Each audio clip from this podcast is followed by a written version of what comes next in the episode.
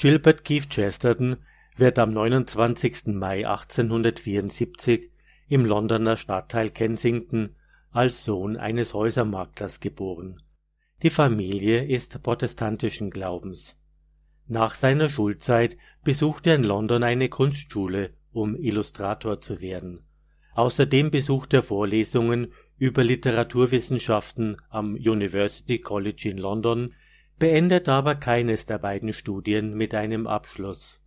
In diese Zeit fallen auch seine ersten journalistischen Arbeiten als freiberuflicher Kunst und Literaturkritiker.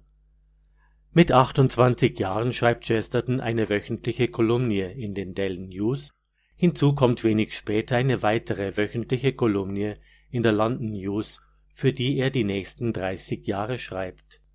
Er ist zunächst sehr dem Okkulten und der Esoterik zugetan, doch er erkennt dass dies nicht die Wahrheit ist.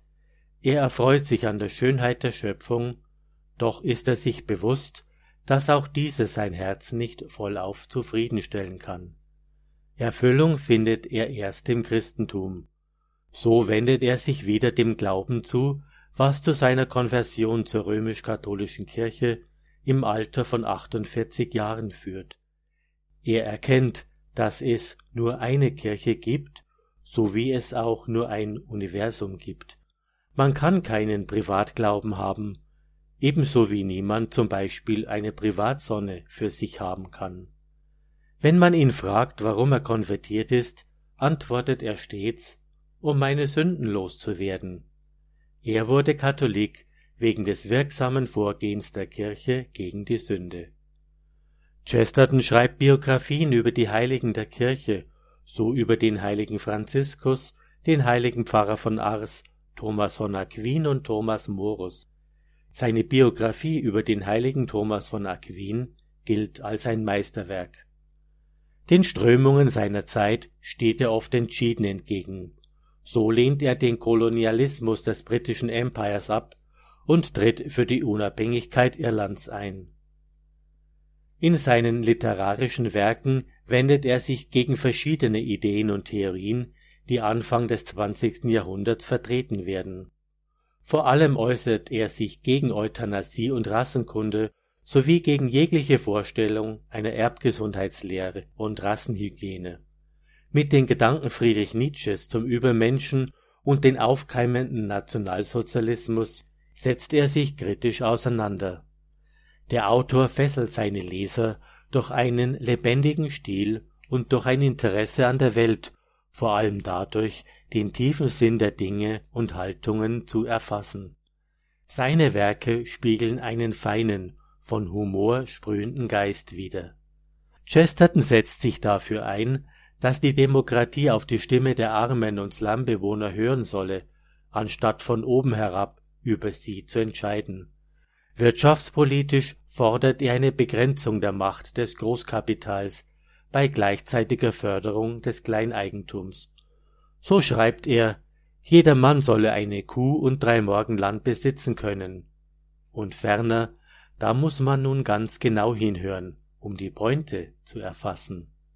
Ferner schreibt er, das Problem des Kapitalismus ist nicht, dass es zu viele, sondern vielmehr, dass es zu wenig Kapitalisten gibt. Sinngemäß also, alle haben wir ein Recht auf Wohlstand und Eigentum. In den letzten fünf Jahren seines Lebens ist er auch im Hörfunk der BBC tätig und produziert eine Sendereihe zu allen großen Fragen der Zeit. Seine sogenannten Plaudereien erfreuen sich großer Beliebtheit. So produziert er bis zu seinem Tod jedes Jahr an die 40 Sendungen. Gilbert Keith Chesterton stirbt nach einem arbeitsreichen und aufreibenden Leben am 14. Juni 1936, 62-jährig in seinem Haus in Beaconsfield. Die Predigt bei seiner Totenmesse in der Westminster-Abtei hält Kardinal Knox. Die bekanntesten Werke Chestertons sind bei uns in Deutschland die Kriminalgeschichten um Pfarrer Braun. Pater Braun ist ein Geistlicher, der mit psychologischem Einfühlungsvermögen und durch logische Schlüsse auch die mysteriösesten Kriminalfälle löst. Im Gegensatz zu anderen bekannten Romanhelden wie Sherlock Holmes oder Hercule Poirot stehen bei Pater Braun nicht so sehr die äußere Logik des Tathergangs, sondern vielmehr die innere Logik, die Motive der Täter, die Auseinandersetzung mit Gut und Böse im Vordergrund.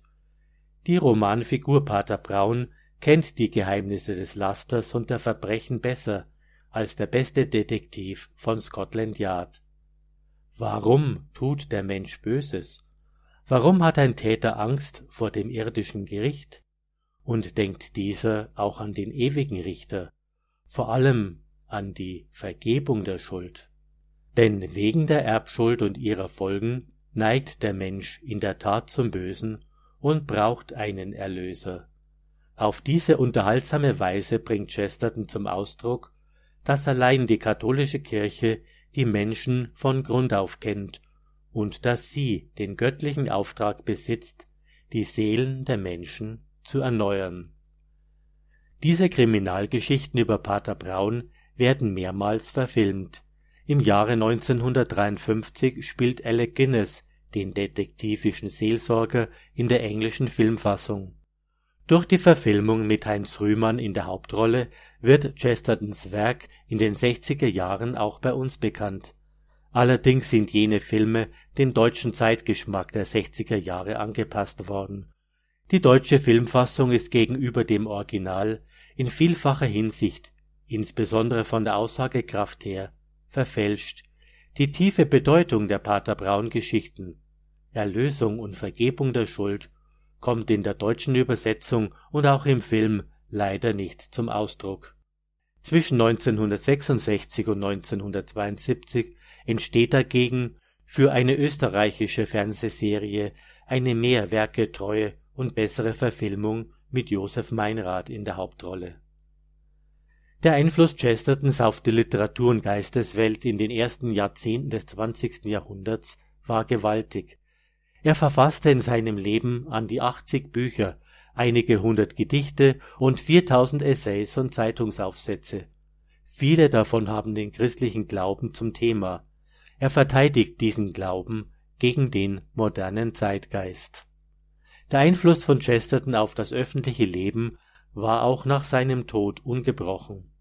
Der bekannte britische Schauspieler Sir Alec Guinness der 1953 die Rolle des Pater Braun spielte, konvertierte durch den Einfluss seiner Ideen zur römisch-katholischen Kirche. Papst Pius XI. verlieh Chesterton den Ehrentitel Defensor Fidei (Verteidiger des Glaubens).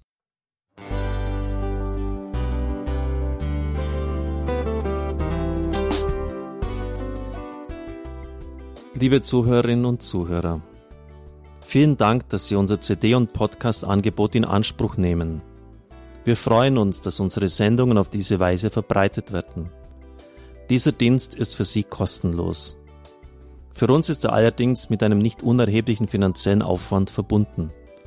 Deshalb sind wir für jede Spende dankbar. Alle Bankverbindungen unserer Spendenkontos können Sie über unsere Homepage horeb.org unter dem Menüpunkt Spenden einsehen. Dort besteht auch die Möglichkeit, online zu spenden. Natürlich nach den neuesten Sicherheitsstandards. Sie können diese Informationen auch bei unserem Hörerservice unter der Telefonnummer 08328 921 110 erfragen. Ich wiederhole die Rufnummer 08328 921 110. Vergelt's Gott für Ihre Unterstützung. Ihr Pfarrer Kocher.